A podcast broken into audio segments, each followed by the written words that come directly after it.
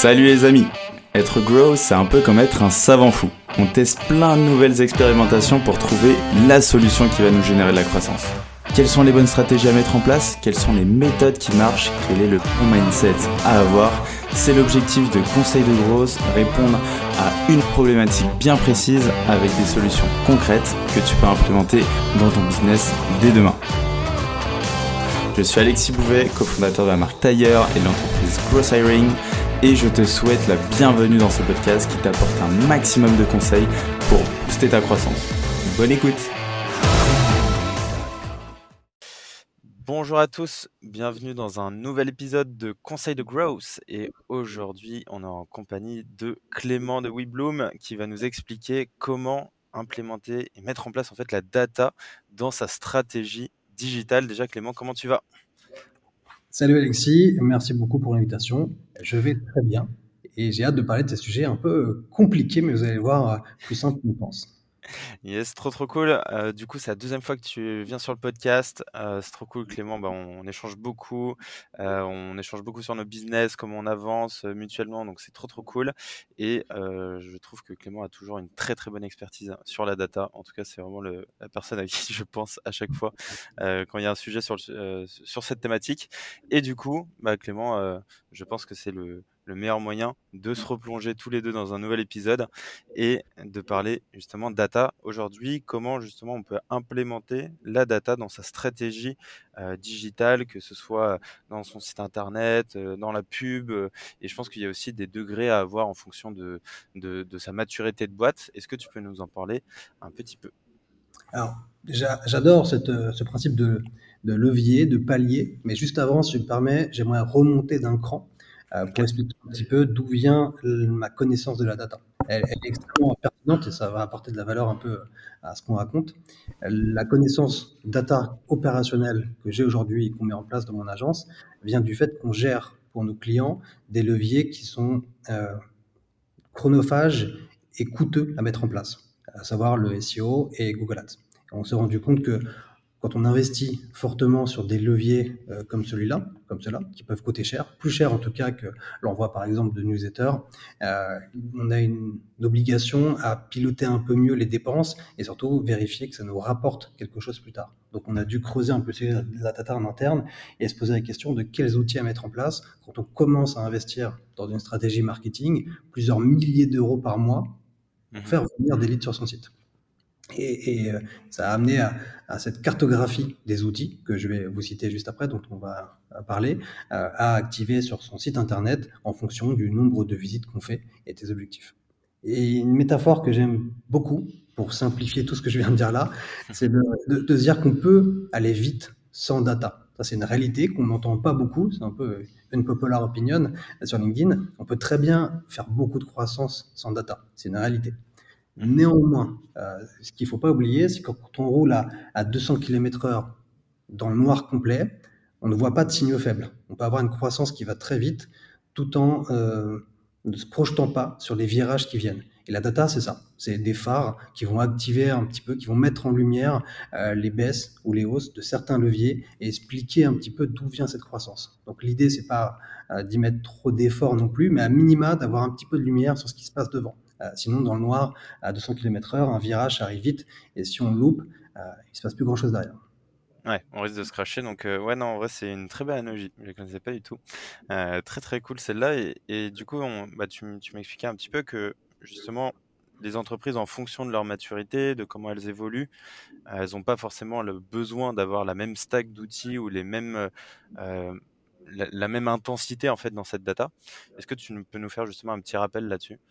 Avec grand plaisir. Et tu as utilisé le mot besoin. Moi, je l'adore. C'est une réalité euh, qui est aussi euh, concomitante au coût que l'installation d'outils data vont avoir pour vous. Donc, le, besoin d'être lié aussi au coût.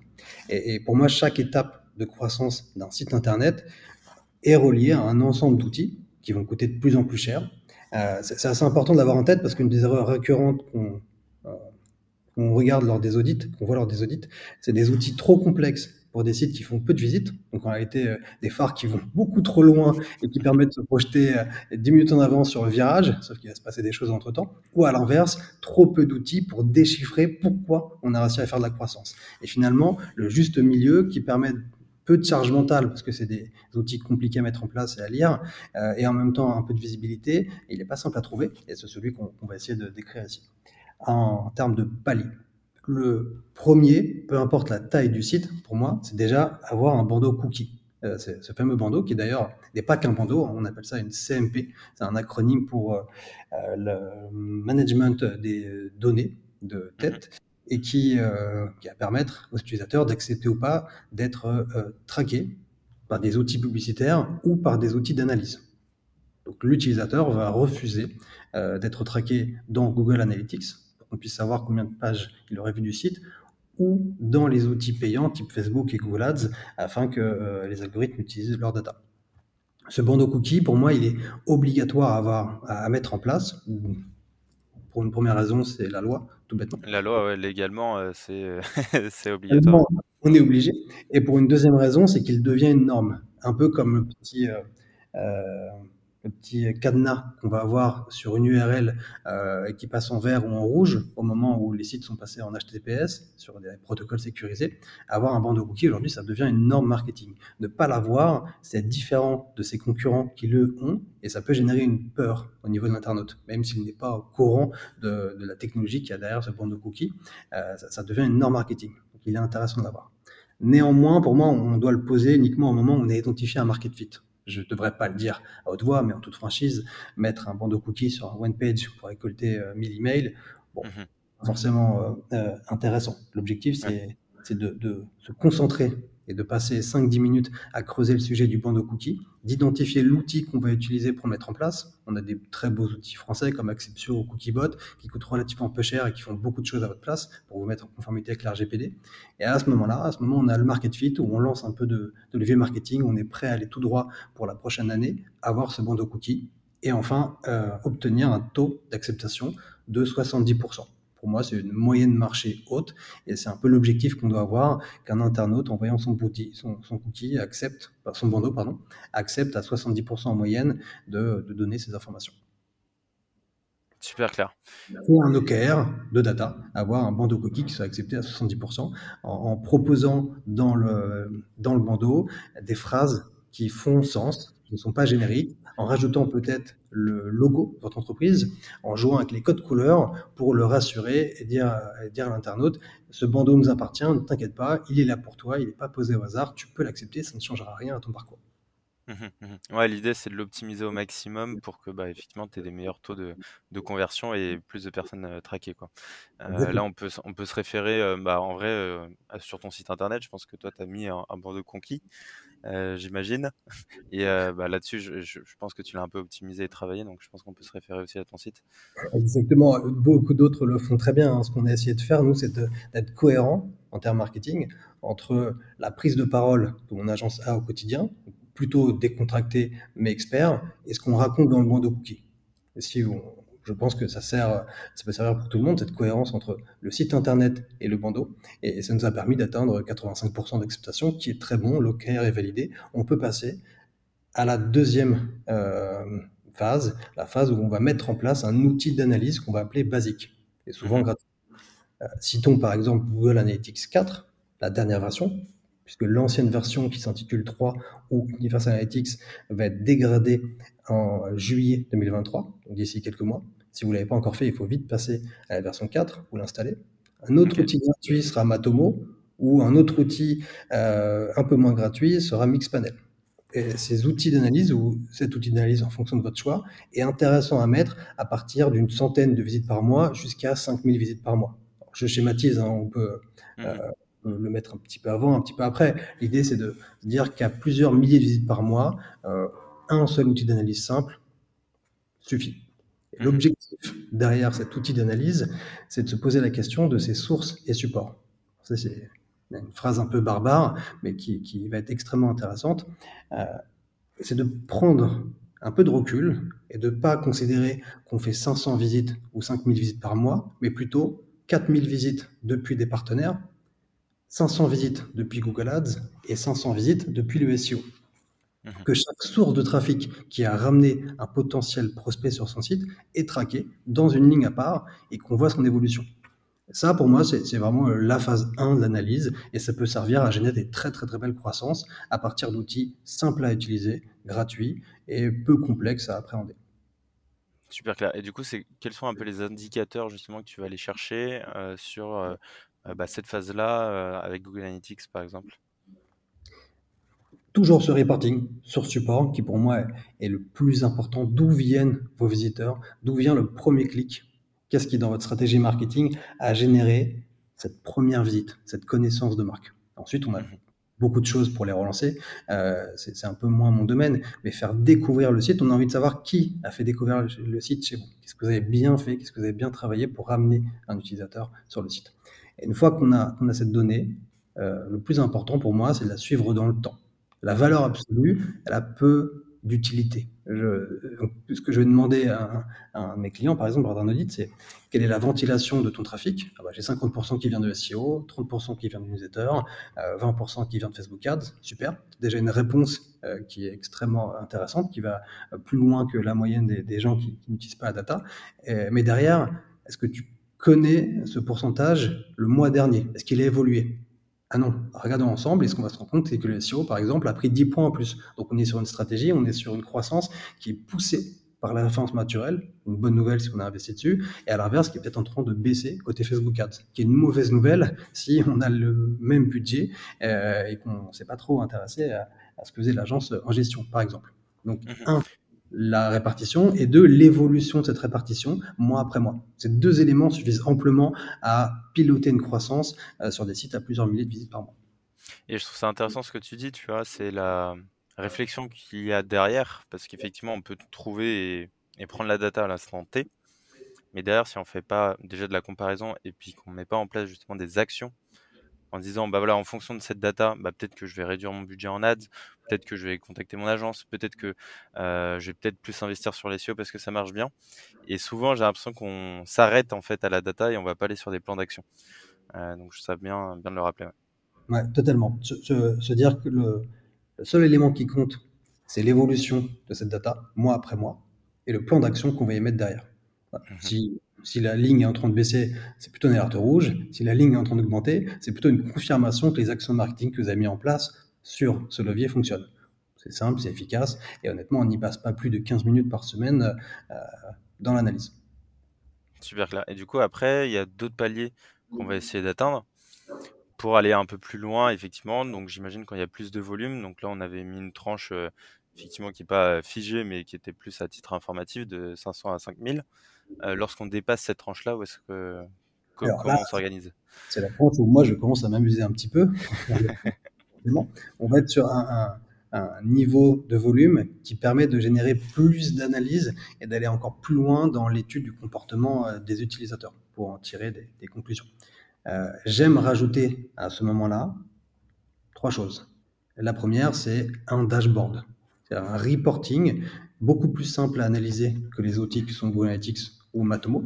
Euh, ces reporting souvent utilisent la technologie de Tableau ou de Google Data Studio euh, qui permettent de synthétiser l'ensemble des visites de son site sur une seule page et de s'en servir pour des reporting, pour l'envoyer à un comité de direction ou à ses équipes. Et donc ça, ça permet d'aller plus vite dans, euh, dans, dans, l'analyse.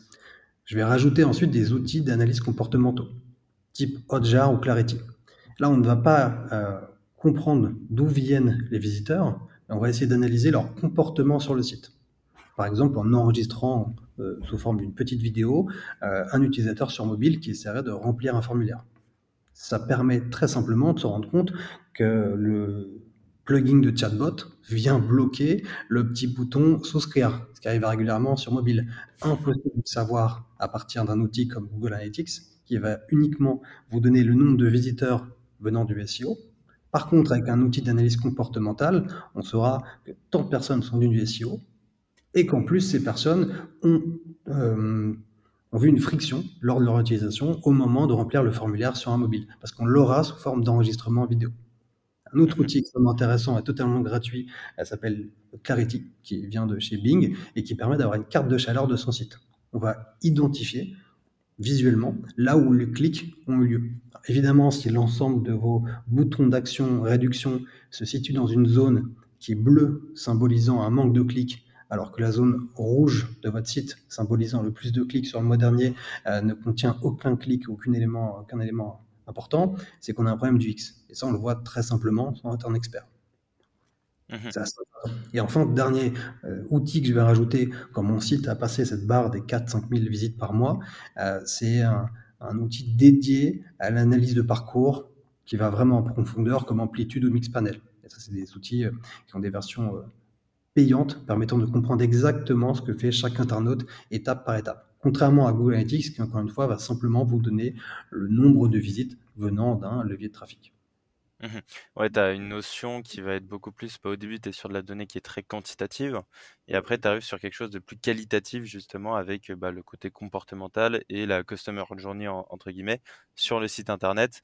C'est ça va être, bah, effectivement quels sont, les taux de conversion, à chaque étape, mais également, le comportement de ces personnes en fonction de ces étapes, si je comprends bien. Exactement, tu as super bien résumé. Il faut vraiment avoir en tête, le fait que ces ces notions ne fonctionnent qu'avec un nombre de visites sur le site mathématiquement euh, fiable, statistiquement fiable. À 500 visites par mois, il est impossible de tirer des conclusions d'un nombre de visites, d'une évolution ou de trois vidéos d'un utilisateur qui n'arriverait pas à remplir un formulaire. Euh, cette information, elle doit être mathématiquement viable et pour ça, il faut du volume. C'est la loi des nombres, pour ceux qui aiment les mathématiques, il nous faut du volume. Donc on va uniquement passer à cette phase quand on a quelque chose qui fonctionne, un site internet qui fonctionne vraiment. Et enfin, euh, quand tous ces outils sont mis en place et qu'on arrive sur des sites à forte volumétrie, je vais conseiller d'y ajouter un CRM, type HubSpot ou Salesforce, pour suivre le parcours de ces clients une fois qu'ils ont découvert votre offre via le site et contractualisé, et plugger ce CRM à l'outil d'analyse, par exemple Google Analytics, afin d'avoir un peu le Graal, mais qui n'est utile encore une fois que sur des sites à très très forte volumétrie, euh, le Graal, à savoir le parcours client de A à Z. Quel est le mhm. premier clic qui a généré la connaissance de ma marque et de mon site Et combien de temps il a mis, ce clic, pour générer un client qui m'a rapporté X milliers d'euros De A à Z. C'est extrêmement complexe à mettre en place, c'est long, donc on va plutôt euh, plugger son CRM à GoAnalytics euh, voilà, sur, des, sur des moments de croissance assez forts où on veut aller très loin dans l'analyse. Peu intéressant de le faire en phase 1. Mmh et c'est vrai que ça, avoir cette donnée complète, euh, bah, derrière, ça te permet d'avoir aussi quelque chose d'assez tangible derrière, qui parce qu'au début, tu vas te dire, OK, bah, ça m'a généré, je sais pas, tant de clics ou tant de conversions sur mon site internet en investissant 10 000 euros en plus en pub. Mais c'est vrai que derrière, tu n'as pas la liaison, ces 10 000 euros en pub, ça m'a généré combien exactement en chiffre d'affaires? Parce qu'il y a une corrélation directe.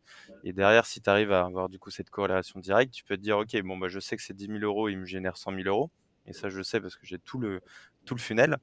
Derrière, ok, bon, bah, je veux générer 200 000 euros, je vais investir 20 000. Bon, ça se fait pas exactement comme ça en pub, tu, me le, tu le sais mieux moi.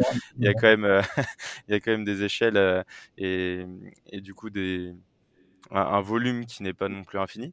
Mais, euh, mais oui, effectivement, je pense que ça te permet d'avoir une bonne donnée aussi, de mieux comprendre tes leviers. Exactement. Et je rajouterai un, petit bonus là-dedans pour ceux qui ont envie de creuser en phase 2, donc passer plusieurs milliers de visites par mois sur le site, qui a envie de creuser le, comportement, le parcours client de leur utilisateur, à savoir le reporting dans Google Analytics qui s'intitule les chemins de conversion. C'est un reporting qui est très très peu utilisé, alors que assez facile d'accès, qui va montrer le nombre de, visites euh, moyennes avant de réaliser une conversion. Par exemple, premier clic qui vient de Facebook Ads, première visite qui vient de Facebook Ads, vos publicités euh, sont donc rentables parce qu'elles ont fait découvrir la marque à un utilisateur, mais il ne convertit pas forcément ce jour-là. Parce qu'on le sait, le parcours est fragmenté, il était peut-être dans le métro, euh, station 3G, ça passe plus, euh, il passe à autre chose, mais il se rappelle le lendemain avoir découvert votre marque via Facebook et n'a pas fini de consulter le site. il va revenir plutôt via du SEO, en tapant la marque qu'il a découvert la veille. SEO, il clique dessus, il se balade un petit peu, toujours pas intéressé, mais il va laisser un email euh, dans la partie blog pour avoir accès à un livre blanc.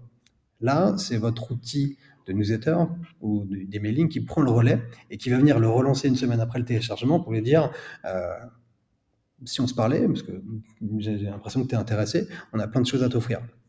Cet internaute, il a peut-être pas envie de cliquer sur l'email parce qu'il a peur d'être traqué, donc il va revenir sur Google, taper de nouveau le nom de la marque et cette fois cliquer sur une publicité qui protège le nom de la marque face aux concurrents et non plus sur le SEO. Et on se retrouve à quelqu'un qui contractualise à la fin grâce à Google Ads, mais qui en réalité a connu le site et a généré en partie la vente grâce à vos publicités Facebook Ads. Donc si on devait regarder uniquement le potentiel de Facebook en last click, le dernier clic avant une conversion, ça semblerait peu intéressant, on aurait tendance à enlever les budgets. En réalité, le parcours client fait qu'il a eu, besoin de plusieurs moments pour se décider, mais que le moment 1 qu'il a fait découvrir était le levier Facebook. Ça aurait pu être à l'inverse le levier Google ou YouTube ou un partenaire, peu importe. Mais avoir cette information, ce petit bonus, ça permet aussi de, de nuancer un petit peu les leviers qui fonctionnent ou qui ne fonctionnent pas dans cette optique qu'un parcours client peut euh, être multiple avant de générer une conversion. Et ces informations-là, on les a de manière très très visuelle dans le reporting chemin de conversion de Google Analytics 4. Autant en profiter uniquement quand on a plusieurs milliers de visites par mois. Sinon, mathématiquement, encore une fois, ce n'est pas viable, on ne peut pas en tirer de l'information. Mmh ouais, c'est pas pertinent sinon. Ok, très bien. Euh, là, là j'ai une question qui me vient euh, du coup au fil du fil de l'épisode. Mais vu que toi, tu, bah, tu travailles avec énormément de clients, tu vois beaucoup de, bah, de, de comptes publicitaires, tu as beaucoup de sites, de tracking, etc. à droite à gauche. Quelles sont un peu toi les, les problématiques que tu revois euh, souvent venir, tu vois un peu les, les problématiques marché et euh, un peu les solutions que tu pourrais y attribuer? Je te prends peut-être un peu de cours, mais je pense que c'est assez intéressant euh, de, de, savoir justement ces problématiques. Est-ce qu'elles sont les mêmes partout Pourquoi et, et, comment les résoudre? Moi aujourd'hui, j'ai avoir, pardon, je avoir pas mal de euh, clients qui vont investir énormément d'argent sur Google Ads et tenter de récupérer le maximum d'informations. Ce qui est de plus en plus difficile, euh, étant donné que les adblockers ou les bandes de cookies, quand ils sont mal configurés, ont tendance à nous supprimer jusqu'à 50% euh, de la donnée. Quand on investit 30, 40, 50 000 euros par mois, ne connaître le, niveau de conversion que la moitié de ce budget, bah, c'est un peu embêtant. Donc on va, dans ce cas-là, conseiller uniquement aux clients qui dépensent ce niveau de budget les clients qui dépensent moins de budget, honnêtement, n'ont malheureusement pas beaucoup de solutions, à part regarder dans l'absolu si l'augmentation des dépenses correspond à l'augmentation du chiffre d'affaires. Sinon, euh, il faut attendre de dépenser un peu plus pour activer certains outils qui peuvent redonner de la visibilité au budget euh, dépensé et à la rentabilité. Ces outils, je vais les citer, on les voit passer régulièrement sur LinkedIn sans trop savoir ce que c'est. C'est le mode euh, consentement sur Google Ads, l'API conversion sur Facebook, et le server-side au niveau global de la data. Je reviens un peu dessus. Euh, des outils donc activés uniquement si on a plusieurs dizaines de milliers d'euros de dépenses et des milliers de visites par jour, sinon ils n'ont pas d'impact sur la donnée qui est remontée, et ils ne servent à rien. Le premier, l'API conversion sur Facebook, va permettre de récupérer une partie de l'information qui est bloquée par les téléphones Apple ou les adblockers, et donc redonner à l'algorithme Facebook de l'information supplémentaire sur qui a cliqué sur une publicité, qui ne l'a pas fait, qui a finalement acheté un produit ou qui n'a pas acheté un produit. Les algorithmes adorant le volume de data pour mieux performer vont se servir de cette information supplémentaire qu'on a récoltée via l'API conversion pour mieux cibler euh, les personnes euh, appétentes à votre produit. Le mode consentement sur Google Ads fait pareil. Mmh on va faire en sorte de récupérer une information dégradée quand un internaute refuse le bandeau cookie pour modéliser son comportement. Par rapport à son profil, est-ce qu'il est euh, apte à convertir? Parce que quelqu'un qui lui ressemble et qui a accepté le bandeau cookie aura converti la veille C'est un peu plus d'informations qu'on envoie aux algorithmes et qui vont permettre de mieux comprendre ce qui se passe et de mieux envoyer une publicité. Et enfin, le server-side, qui lui peut fonctionner pour tout le monde, pour euh, ces deux, euh, algorithmes publicitaires ou d'autres, qui va permettre de passer à côté des adblockers, et donc de récupérer une information sur un internaute qui, qui, aurait visité plusieurs sites avant de convertir, même s'il a mis en place euh, un adblocker, ou des personnes qui passent sur des navigateurs qui n'aiment pas trop les cookies publicitaires comme Safari ou, ou Firefox. Dans ce cas-là, on va récupérer aussi un peu plus d'informations à remettre dans nos reporting, à envoyer aux algorithmes publicitaires pour mieux piloter la croissance et mieux diffuser nos publicités. Super clair, génial. Je te pose une question comme ça sur le tas, Ethereum, en faire des étapes et un process. C'est magnifique. Ah, je me suis mal renseigné parce que c'est des outils que j'ai beaucoup pensé qui, qui semblent un peu magiques, que personne ne comprend réellement. voilà, la réalité, c'est qu'ils vont simplement redonner un peu de visibilité dans un monde où on en a de moins en moins et qui fonctionne uniquement à une volumétrie forte. Euh, si vous dépensez 800 euros par mois sur Facebook Ads ou sur Google Ads, euh, aucun intérêt à mettre en place de l'API conversion ou du server-side, en toute franchise. À date, en tout cas, peut-être dans le futur, mais pas à date. Et, du coup, là, justement, tu, parles de publicité. Euh, est-ce que tu as des recommandations justement sur bah, comment intégrer la, data justement dans cette stratégie publicitaire? Est-ce que tu as quelques, quelques informations, quelques petites recommandations pour ceux qui nous écoutent? Alors, en ce moment, on a quelque chose qui marche très très bien à nos côtés Google Ads, qui est le, 50% des prestations qu'on fournit à l'agence. C'est l'intégration d'une liste de clients dans l'algorithme Google Ads. On va, via un fichier Excel tout bête, qui liste euh, de manière euh, cryptée les emails de tous nos anciens clients, dire à l'algorithme Google Ads, regarde, ça c'est mes 1000 clients précédents qui ne sont pas forcément passés par le levier Google ou autre pour contractualiser, que j'avais déjà depuis plusieurs années.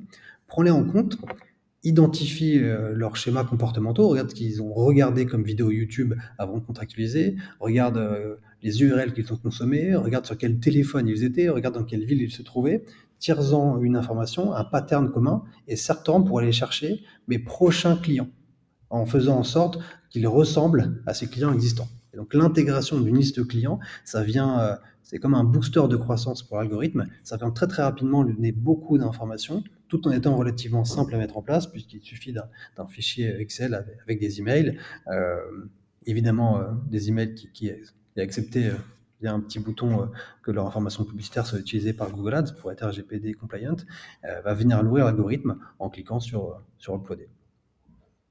Super clair, trop cool. Et du coup, il y a juste besoin d'un email ça On a besoin, euh, allons un peu plus dans les prérequis quand même, on a besoin d'au moins 1000 emails effectifs avec le nom, prénom des personnes derrière pour que l'algorithme se serve de cette information et que ça ait un impact vraiment sur la diffusion de vos prochaines publicités.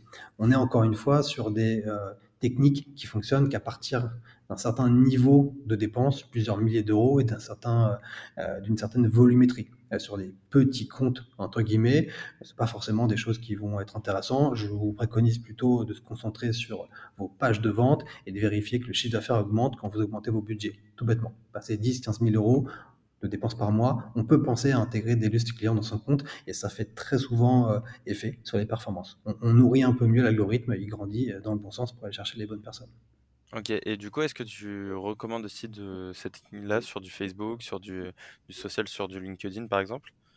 Alors totalement, euh, même si en toute franchise, je suis moins expert, euh, beaucoup moins expert sur cette partie-là, donc je, vais laisser euh, les futurs experts qui passeront dans ton podcast en parler. Je sais que l'intégration de, de liste client est quelque chose qui, qui était à l'époque souvent fait sur Facebook et qui a fait ses preuves. Comme c'est nouveau sur Google Ads, on a tendance à, à copier un peu les copains et, à le faire pas mal mieux. Trop cool. Génial. Bah, merci en tout cas Clément, c'était très riche. on arrive bientôt à la fin de l'épisode. Je voulais savoir si tu avais peut-être quelques conseils ou un conseil en tout cas d'amis euh, pour ceux qui nous écoutent Le conseil d'amis, le plus important pour moi, et peu importe euh, la phase de croissance qu'on a finalement, c'est d'avoir ce petit reporting Google Analytics 4 de poser qui s'intitule Source Support et connaître la ventilation de son trafic, tout bêtement. D'où viennent vos utilisateurs De quel levier marketing euh, proviennent votre croissance? SEO, newsletter, partenaire, Facebook. Euh, voilà, 5 minutes par semaine, on suit l'évolution et on a un peu plus d'informations pour, pour piloter euh, le futur. Ouais, ce que j'aime bien, c'est le 5 minutes par semaine parce que c'est vrai, on n'a pas besoin de. ça demande un petit peu de temps pour la configuration au début, mais après, en fait, tu n'as pas besoin de passer euh, des jours et des jours en fait en reporting. Tu suis quelques indicateurs et puis, et puis tu puis avances.